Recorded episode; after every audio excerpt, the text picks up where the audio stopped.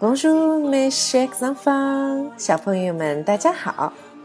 今天呢，我们要接着来聊，在博物馆里面有哪些事情是不能做的。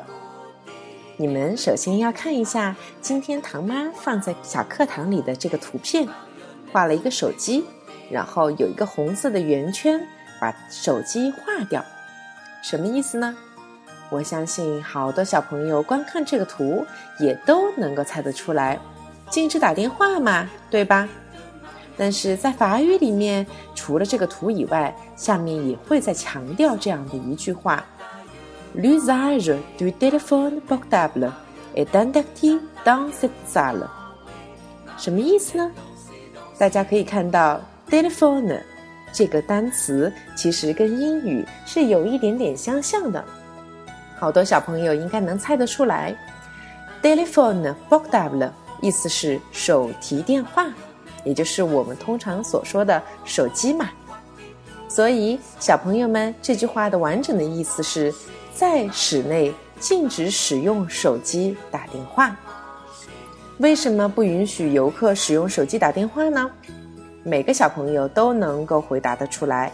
因为在博物馆里，大家都应该保持轻言细语，最好是能够给所有的游客提供一个安静欣赏油画的这样的一个氛围。那么，如果我们在博物馆里面打电话，会造成什么样的后果呢？没有人可以有心情来欣赏名作了，会打扰到其他的参观者，这当然是不被允许的喽。其实，在法国。不光是在博物馆里面，在很多的公众场合，都建议大家把手机调成静音。比如说，在餐厅、在医院、在火车上。小朋友们有可能不理解，为什么在餐厅也要手机静音呀？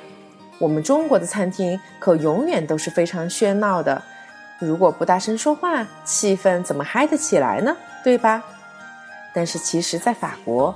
大家都已经习惯了比较安静的就餐环境，这就是我们中国和外国很大的一个文化上面的差异。当然了，入乡当然就要随俗。我们来到了法国的博物馆，自然就应该保持相对安静的环境，像我们在法国一样，做一个有素质的小公民，对吗？好了。那么从今天开始，我们就试着在公众的场合小声一点、轻声一点，打电话也好，和自己的爸爸妈妈、朋友交谈也好，都做一个有礼貌的好孩子。今天的课程里，小朋友们可以重点记住这个单词：telephone portable，手机。你们明白了吗？好了，让我们明天继续好吗？Au revoir mes chers enfants. 阿德曼。